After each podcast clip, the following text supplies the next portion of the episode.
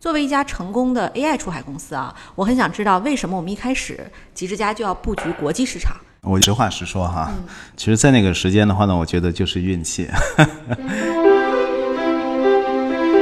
今天的话呢，其实我们碰到很多的客户，他们所面临的问题啊，其实是招不到人。有客户跟我抱怨，即使是在山东，他都招不到，最后招的是朝鲜的工人。嗯。多的这个仓库里面的操作人员的话呢，可能每天可能要在仓库里面行走二十公里以上。我的天！那他们可能会花超过三分之二的时间都是在这个行走搬运的这个工作上面。物流这个事儿还是比较标准的啊，就是做一个搬运的工作。你也可以说它比较简单啊。看到我们的机器人，可能很多时候都感觉比较像一个。扫地机器人，扫地机器人。我刚才一进门看到三个，我以为是扫地机器人。对。嗨，各位听众朋友们，大家好，欢迎收听本期的创业内幕，我是主持人丽丽。这是一档由 GGV 纪元资本发起的访谈节目，旨在为中国的听众提供更具专业视角的创业话题沙龙。我们深信，听故事是人类的古老本能，也将在每一期节目中尽可能的帮助嘉宾讲出他们最精彩的故事，讲出他们的创业内幕。各位亲爱的听众朋友们，大家好，欢迎收听本期的创业内幕，我是主持人丽丽。本期我们请到的嘉宾是专注智慧物流的智能机器人公司极致家 Geek Plus 的创始人郑勇，郑总你好。哎，你好。啊，同时还有 GGV 纪元资本的管理合伙人 Jenny 李宏伟。嗯，大家好，我是 Jenny。Jenny 大家都很熟悉了哈。然后，那我们请郑总介绍一下您自己和极致家这家公司吧。呃，大家好，我叫郑勇啊，我是极致家公司的创始人啊兼 CEO。呃，我们公司的话呢，是一家成立至今大概四年历史这么一个公司。那我们创立这个公司的话呢，其实就是为了把我们所掌握的机器人跟 AI 的技术，能够真正的跟产业结合在一起，发挥它相应的社会价值跟商业价值。嗯嗯，当然了，就是我们在很快进入这个市场之后的话呢，我们就发现，其实，在今天的这个物流行业会有非常大的一个市场空间。呃，在物流里面的话呢，我们也是觉得今天的机器人技术跟 AI 技术，啊，然后呢，结合它的这个能力，以及结合我们的这个产品的性价比。啊，可能是最适合去真正发挥商业价值的这么一个方向。后来我们就把我们自己的这个产品业务就专注在物流这个方向上面。但是今天大家说物流的话呢，其实它不是一个单独的行业啊，或者说它有单独行业的一部分。但是同时的话呢，物流也跟所有的这个有实体产品的行业都会结合在一起啊，不管是零售的还是制造的。所以的话呢，这是一个非常大的行业啊，有非常大的一个市场空间。对，因为我我看到您的这个公司定义里边有两个关键词哈，一个叫全球领先，一个叫智慧物流。就是您先给我们解释解释啥叫智慧物流？嗯，其实智慧物流的话，我觉得相对来说这个含义确实是非常广的。呃，我只能说的话呢，我们比较关注的地方吧，我们也经常会说智能。那智能的话呢，我觉得更多的是一个跟这个，就是我们通过 AI 技术来赋能的这么一个。自动化的解决方案，就是去帮助我们实现一个更加灵活、自我决策的这种自动化的这个方式。大家知道，这个自动化其实已经有很多年的这个历史啊，相对来说也是比较传统的自动化设备。包括在物流方面，可能我们会用这个呃这种流水线会用的比较多哈啊。那它这种特点的话呢，传统自动化设备可能它本身的话呢，它做的都是一些重复性的操作为主。那相对来说呢，需要决策的地方会比较少。那我们今天强调这个智能的话呢，就是强调 AI 在这里面的应用，根据这个环境的变化去做相应的自主决策。当然，如果说我们从智能的话呢，再进一步的上升到智慧物流的话，那我相信这里面的话呢，就会有更多的考虑这个数据的驱动啊，然后进一步的去对整个系统的优化。所以的话呢，我们把这些技术都应用到物流上面，就是我们所谓的智慧物流。嗯，对我之前看过一个宣传片，是极致家的，然后呢，在仓库里，那个片子像科幻电影一样，里边呢有这个机器人跑来跑去的，就是它在地上就直接就是就像个就像那个科幻片，就是自己分拣，然后自己把货物就分下去，自己放到货架上，就这个是真实场景吗？还是我们就是一个一个数码做出来的这个产品？呃，您刚才提到这个场景的话，当然是真实的场景了啊，而且的话呢，这个场景也不仅仅是我们在啊一两个客户那儿去做的应用，而真的是大量的应用到了我们非常多的客户啊，不同的行业上面。呃，如果拿我们极致家来说啊，到今天为止的话呢，我们的在全球范围，我们的机器人的出货量的话呢，已经超过了八千台。这里面的话呢，背后其实是大量的机器人进入了真正的这个使用的场景，嗯，去发挥它的作用。但是我们做的这个机器人的产品或者说系统的话呢，它的特点就是。一般不是一个单个的机器人在发挥作用啊，通常是啊几十台甚至几百台机器人，啊成为一个整体的解决方案，去帮助我们客户去解决一个某一个场景的问题。那我们举个例子来说吧，啊现在电商非常发达哈，大家经常在网上买东西，呃我们看到非常多的这个仓库啊，它需要去解决这种 B to C 的这种订单的问题。通常来说啊，在一个仓库人工仓库里面的话呢，可能是几十万种甚至上百万种商品。那这个仓库非常大，然后呢，商品非常多，你需要去寻找这些商品，而且要走很长的距离。很多的这个仓库里面的操作人员的话呢，可能每天可能要呃在仓库里面行走二十公里以上。我的天！那他们可能会花超过三分之二的时间都是在行走或者搬运的这个工作上面。那他真正有效的工作哈，就我们说有效的工作，起码是说把商品给捡出来。啊，形成一个订单，这部分花的时间是比较少的，所以的话呢，就是人工仓库人的这个效率会非常的低。那我们用机器人的方式的话呢，其实我们是把过去在人工仓库里面人到货的这种方式啊，就人跑到货架去取货的这种方式，变成了一种我们叫货到人啊，就是我们通过机器人来去把商品或者把甚至把整个货架搬到一个工位，然后的话呢，操作人员可以就在一个固定的工位那儿。去完成它相应的这个拣货的工作，可能整个仓库大量的区域的话呢，变成是一个无人区啊，只有机器人在工作的区域，就可以是一个黑灯操作了啊，那可以大大量的这个省电。对。然后呢，我们想这样的一个场景的话，再下一步的话呢，其实我们就具备了未来可以用机械手去进一步的去帮助这个人工或者说替代这个人工去做拣货的工作。啊，所以的话呢，我觉得这样的在这样的一个技术的支持下面的话呢，我们的仓库会一步一步的走向无人化啊，或者说全智能化啊。哎，对我我就想问一下，就这种仓库它是要整个都改造吗？就是说，比如说我们从这个货架呀，然后到整个这个轨道啊，是不是都要改造？还是说我就一普通仓库，然后我放两个机器人进去它就能做？是是哪种形式？呃，其实的话呢，我们会根据客户的需求有不同的解决方案。啊，确实的话呢，我们可以做局部的改造啊，就是在人工仓库的基础上面，我们直接把机器人放进去，它就能工作。啊，它可能不会全部的去去替代人工啊，但是它能够去通过机器人来完成一些长距离的这种往附近的这个搬运。不同的解决方案，它会有不同的特点。那我们也有解决方案的话呢，可能是需要这个仓库做一个全面性的改造。但这种改造的话呢，其实也不是特别困难啊。其实我们不需要在这个仓库的建筑本身去做任何的这个变化啊。但是货架跟它的整个的布局啊，然后它的这个操作流程会受到影响。嗯。对，所以就是我们要加一些传感器，也是要做一些这种类似的配置，是吧？对，在传统的这种自动化仓库的改造里面，通常啊，一个项目的周期很可能会超过一年。嗯。啊，如果是一个进口的设备，甚至有可能会两年。但是今天的话呢，我们用机器人的这种方式，那其实啊，在机器人系统里面的话呢，通常机器人是标准化的机器人，标准化的产品，啊，所以的话呢，你可以提前生产。啊，就在一个具体的项目里面，不需要有一个生产的周期。嗯。另外的话呢，我们其实是通过这个软件、通过系统、通过算法，然后呢，去去配置这套整个系统，然后呢，去适配客户的这个业务的需求跟他场景的需求。那因为这部分的话呢，是靠软件算法来去控制，所以的话呢，它有非常强的这个适应性。不会影响到现场实施的时间，所以通常的话呢，一个机器人的仓库我们可以做到两周之内，我们就能够完成整个项目的实施。嗯，那这个其实是对客户来说是一个非常有价值的事情。对，从一年缩短到两周哈。对，我想问问杰尼，因为您看了全全球几乎所有类似的这种项目啊，就是您觉得在呃全球来看，就是这种智慧物流或者我们叫智能物流机器人这样的一个领域里，中国大概占一个什么样的地位呢？那我觉得，嗯，整个那个工业四点零的一个核心，实际上讲的就是一个自动化、智能化的一个变革。仓储啊，是首当其冲的那个客户的一个目标。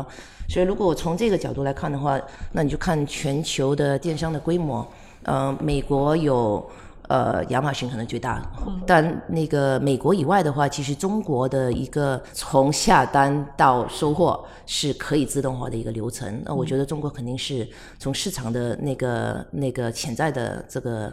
呃，需求应该是最大的，只是说可能这个终极目标需要把它拆分成不一样的模块。那仓储这一块的自动化其实也就是一个呃，应该是先能够被变革的一块。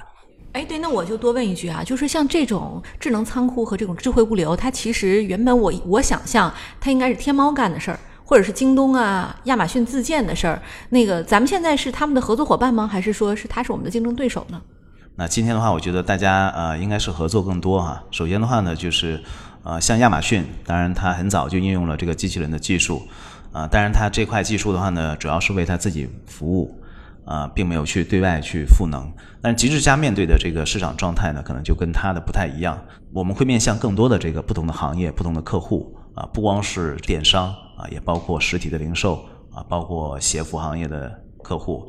包括一些美妆的客户，或者是医药行业的客户，也包括非常非常多的这个制造业的客户。那其实两个重要的场景，一个是在仓库里面，另外的话呢，比如说对制造业的它的工厂自动化也需要物流。所以的话呢，这个我们面向这两类的场景，然后呢，我们打造了很多相应的这个解决方案。我们面对的客户可能他的仓库不是那么大，很多是这个中国的客户啊。中国其实今天因为电商非常的发达，大家对物流的这个要求也非常的高。那我们所要实现的这种时效，会比这个亚马逊可能是要甚至要更高的。而且的话，在中国大家知道有双十一哈，各种各样的购物节，像双十一这样的购物节，它的这个订单的波动，它比平时的订单量有可能是增加几十倍甚至上百倍。那我们的这个机器人技术，又或者是我们的这个自动化的解决方案，除了要解决平时的这个。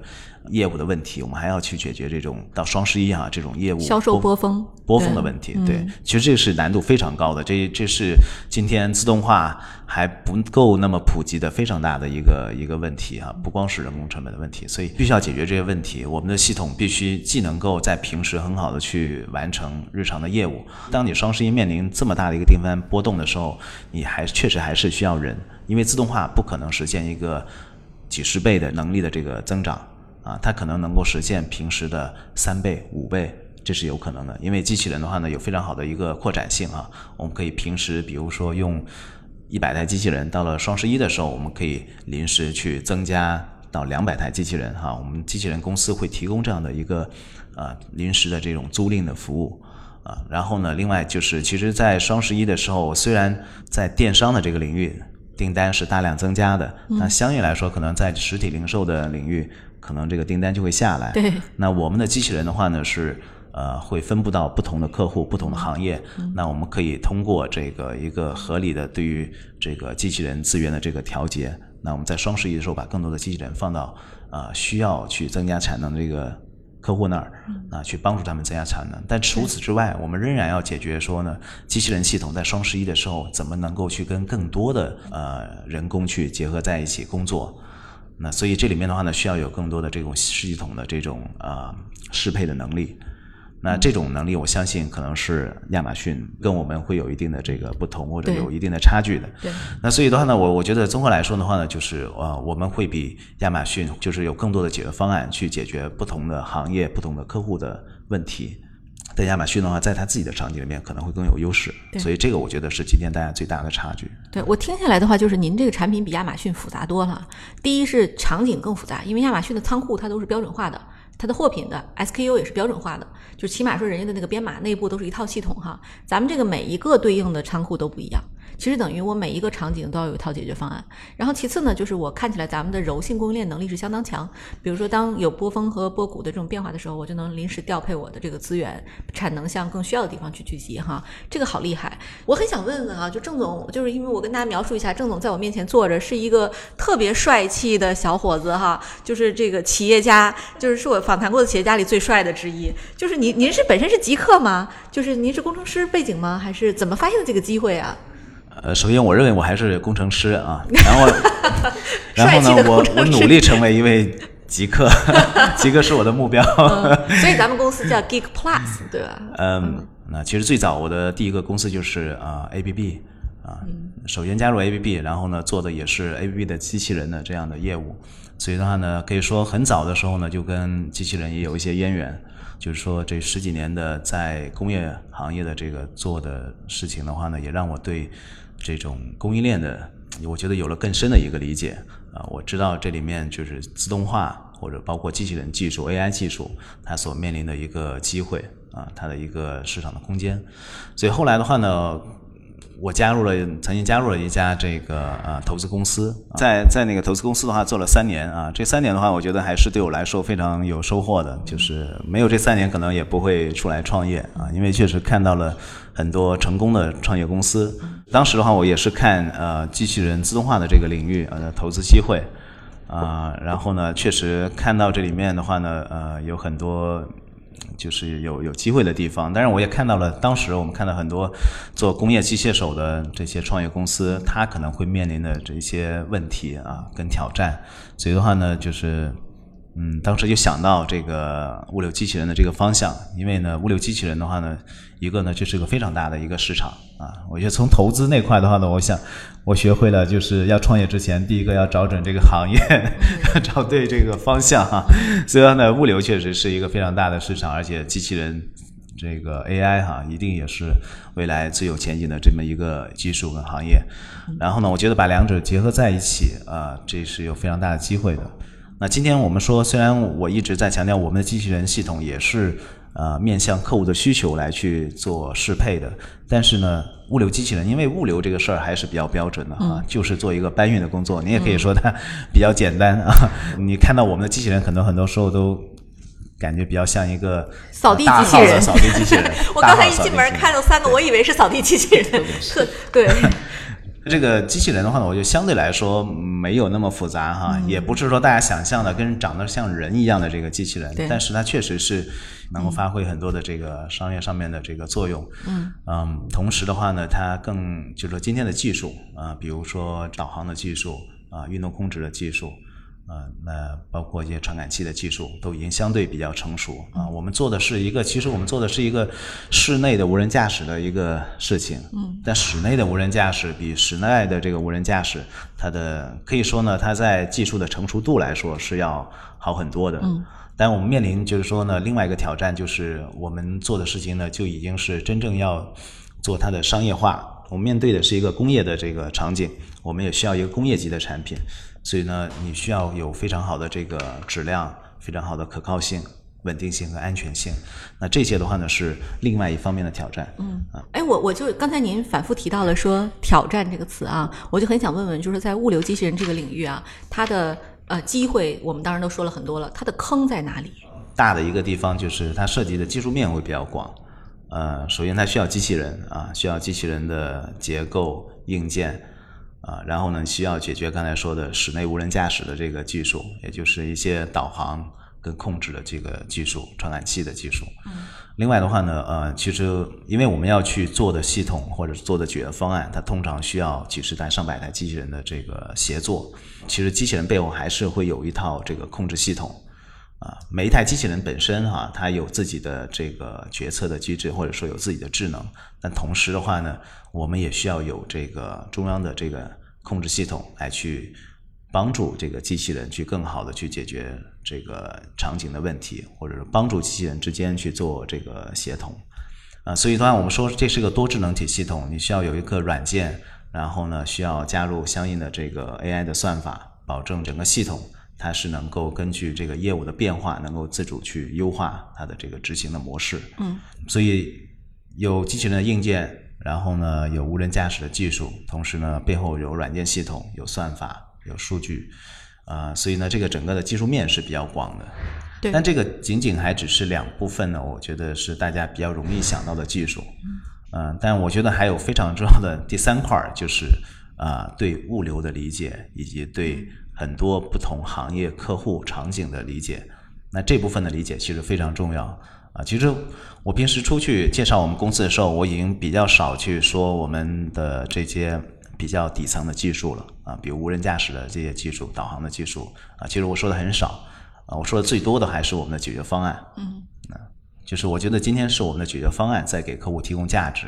真正对我们客户来说，他其实不 care 你用的是什么样的技术。嗯啊，我们用的导航技术有用二维码导航的，有用 SLAM 导航的啊，不管是激光的 SLAM 还是用视觉的 SLAM，但是其实对客户来说这些都不重要啊，重要的是你用什么样的解决方案，给他们提供一个什么样的这种服务。嗯，最后的话，你们能帮助他实现什么样的一个 ROI，把这个效率提升到一个什么样的程度？所以这些的话呢是啊客户关注的。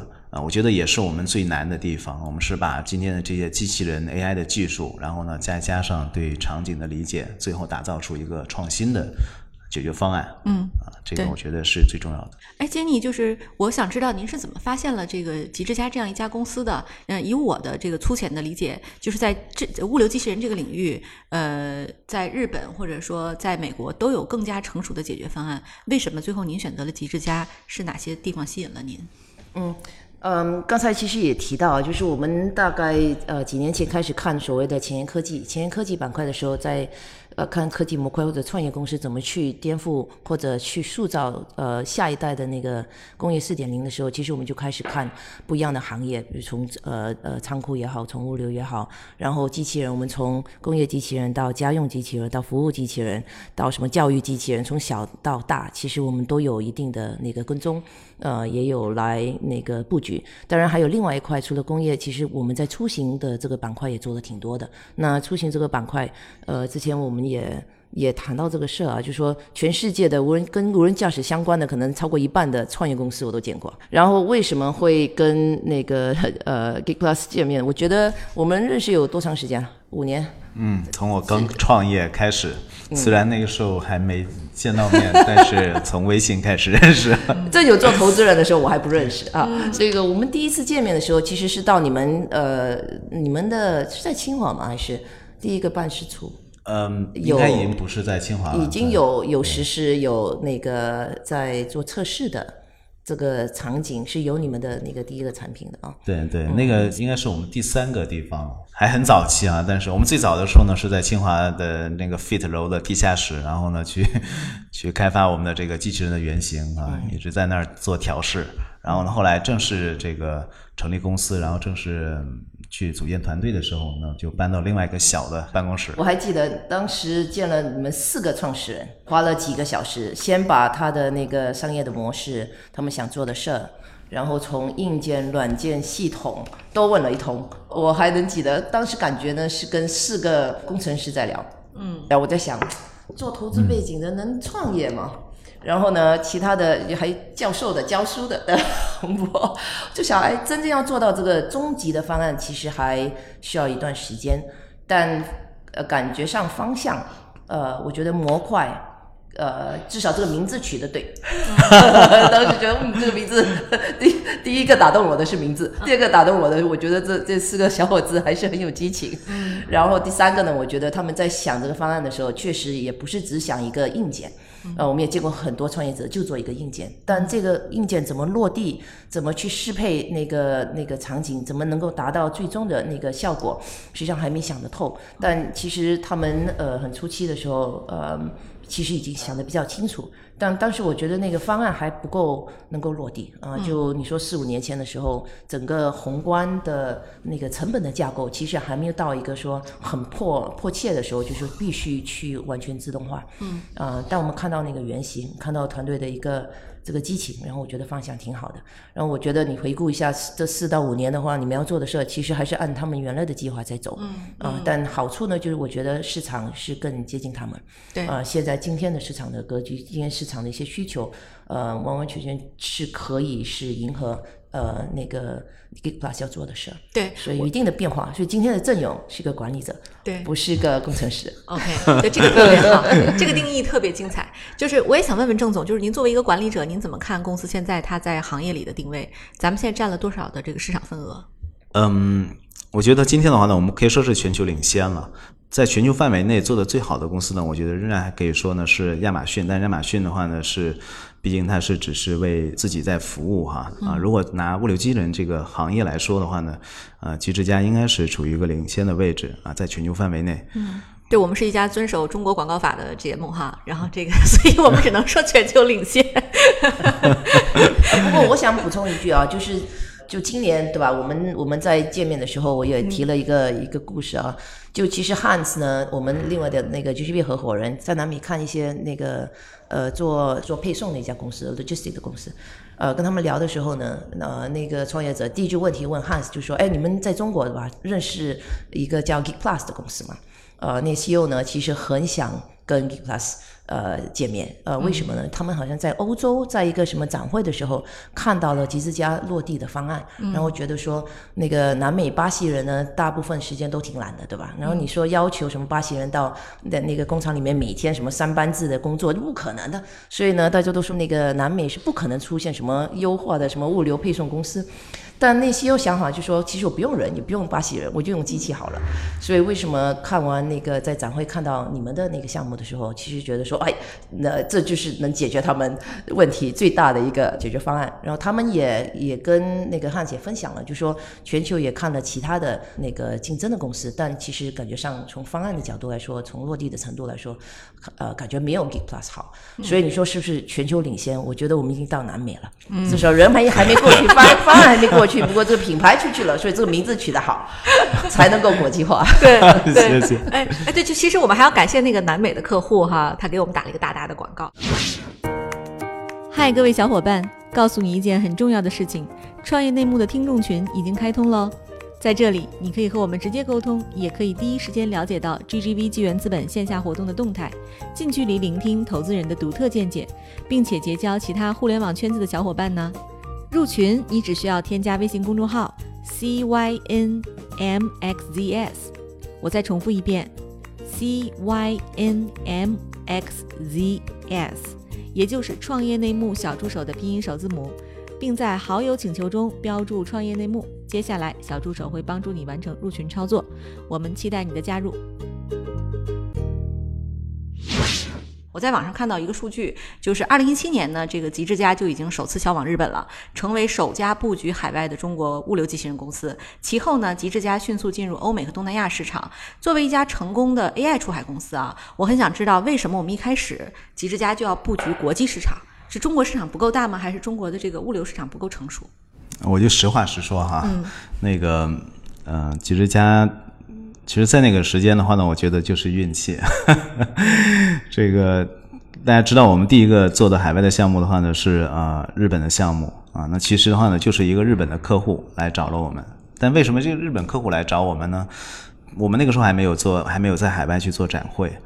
嗯，因为我们其实觉得那个时间呢，我们还是应该做好啊中国的市场，我们还是应该啊跟中国的客户啊。去去磨合，然后呢，快速去打磨的产品。我们还是希望做得更加的完美的时候再去到海外啊，因为海外是做海外市场有很多的这个呃，如果你的产品不够稳定的话，会有很多的成本跟风险。嗯，但是的话，因为日本客户来找我们，其实是因为啊，有一家这个印度公司啊，我们的这个也可以说是海外的竞争对手啊，去找了这家日本客户。但日本客户的话呢？他也是通过朋友，然后听说呢，中国还有这么一家公司，所以他呢就来中国来看我们。看完之后的话呢，就是就觉得我们的产品技术比那家印度公司的要好太多了。呃，然后呢，当然我也跟这个日本客户做了非常多的交流，呃，然后我们就迅速有了第一个日本的订单，也做得非常成功啊。后面的话呢，这个日本客户也成了我们在日本市场的一个合作伙伴，啊，在不断的帮我们去把我们的产品推到更多的。他的熟悉的这些朋友、客户上面，这个事情的话呢，有一定的呃运气哈，或者是缘分，但也很重要的是，其实像那个时候，呃，我们自己的这个产品的能力，呃，我觉得有了一个非常好的一个基础。那后面的话呢，通过这个海外市场的这种磨练，那我们这产品的话呢，也是迅速开始完善，然后呢，也做了非常多海外的认证，所以的话呢，就很快达到了一个我觉得能够国际化应用的这么一个水平，嗯。所以，他我我觉得这里面的话，呃，有运气的成分啊，但是我觉得跟我们自己的这个基因，我觉得也可能会有很大的关系。对，其实运气是成功者的谦词啊。就是其实我们目前呃，极致家的这个呃物流机器人在日本的市场也是占据了第一名的地位啊。我很想知道这里边我们到底做对了什么？除了您偶然的见到了那个客户，我们在技术上或者是在对日本本土物流的理解上，是不是有什么独特的这个见解？嗯，首先我们非常看重海外市场。我说我们在一六一七年的时候呢，我们本来没有那么打算那么早去进入海外市场，但我们知道海外市场的这个重要性。啊，确实在海外的人工成本更高。嗯，那这个今天的这些机器人技术在海外的这个整个对客户的价值或者投资回报，其实是可以是说呃更快的。嗯，然后我们也理解海外市场里面可能会碰到的难点啊，比如说刚才说产品的稳定性，然后呢专利的问题，还有你的整个服务的这个网络，那这些问题可能是。啊，影响你出海是不是能够成功的关键？嗯，那我们也是针对这些问题的话呢，啊，更早的做了一些准备。嗯，嗯，当然，在真正具体进入到日本市场的时候，其实还当然你需要解决很多的本地化的工作，包括还有跟啊当地人交流的这种文化差异的问题。在进入这个海外市场的时候，啊，具体海外市场，我们还是希望说尽量去啊跟这个找到合适的一个。呃，当地的合作伙伴啊，通过这个合作伙伴能够帮助我们去解决在业务拓展的过程中碰到的这种文化差异的问题，然后也能够帮助我们更快的去把产品做好本地化的工作。对，那我我最后就是再问一个问题啊，其实呃，我们知道就是尤瓦尔·赫拉利在《未来简史》里，他勾勒了一个关于算法和人工智能统治地球的这么一个世界吧，就是关于人工智能将来会如何发展，如此造成的这个失业潮呢？呃，从过去三四年一直到现在就没有停止过讨论。我想知道二位怎么看啊？比如说机器人完全替代人工这件事情是好事吗？从我的角度的话呢，就是说今天我们做的事情的话呢，是提高整个生产效率。嗯啊，是因为提高了效率，所以的话呢，这个在原来的一些领域里面，可能它需要的人数确实是减少了。今天的话呢，其实我们碰到很多的客户，他们所面临的问题啊，其实是招不到人。嗯，并不是说这个大家都很热衷来去做这个仓库里面的这个事情，其实他们是根本招不到。啊，不光是仓库了，其实。前两天我也听到有客户跟我抱怨，啊，就不是在一线的大城市了，在山东，然后呢，他要给他们工厂去招人的时候，他都招不到，最后招的是朝鲜的。工人，嗯，就现在劳务都已经引进了，对对，嗯其实，在很多领域里面的话呢，啊，人其实至少不是那么喜欢去做这样的一个一些事情。所以，呢我觉得我们至少说呢，今天我们在这些呃重复性的劳动强度大的这个环节里面，我们去减少劳动力，我们去提升效率，啊，这个我觉得是今天我们做的事情。那确实就是说呢，可能随着这种呃效率的提升，哈。必然会有更多的人从原来重复性劳动的这个行业里面去，更需要人的这个创意，呃，去完成的这个工作。那我觉得其实是一个生产力的在不同行业之间的这么一个转移，或者不同类型工作上面的这个转移。嗯嗯，坚尼，您怎么看这个问题？我觉得这个趋势是不可逆转的。我觉得人的一个进化，就等于我们一定要进步。那在这进步的一个过程中，我们会有很多常规的事情，之前可能会做，今天可能不会做。之前我们从 A 到 B 的时候要走路，对吧？后面出了马车，你坐马车。但后面你说，哎，我有有汽车的时候，我为什么要用马车呢？我想说的就是说，从一个进化论的角度来说，这个是科技永远都不是恶人，就 technology is not evil，对吧？科技能够赋能的是说，我们新的事物、新的世界、新的产品，让我们世界更好。但在这个所谓转变的一个过程，会不会有一些这个痛点？那我觉得会有一些痛点。那在这一块，我觉得自动化也好，机器人的这个领域，它的痛点就是它会要求，呃，今天在做这个重复的这些工作的这些人员，他需要去考虑一下他下一个能够进步的地方啊。所以我觉得不可逆转，只能拥抱。这在拥抱当中，我们要注意社会的影响，对吧？然后带着大家一块去进化这个社会。对。特别特别好的分享，非常精彩哈！本期节目到此结束，感谢二位的精彩分享，谢谢，谢谢，嗯，谢谢。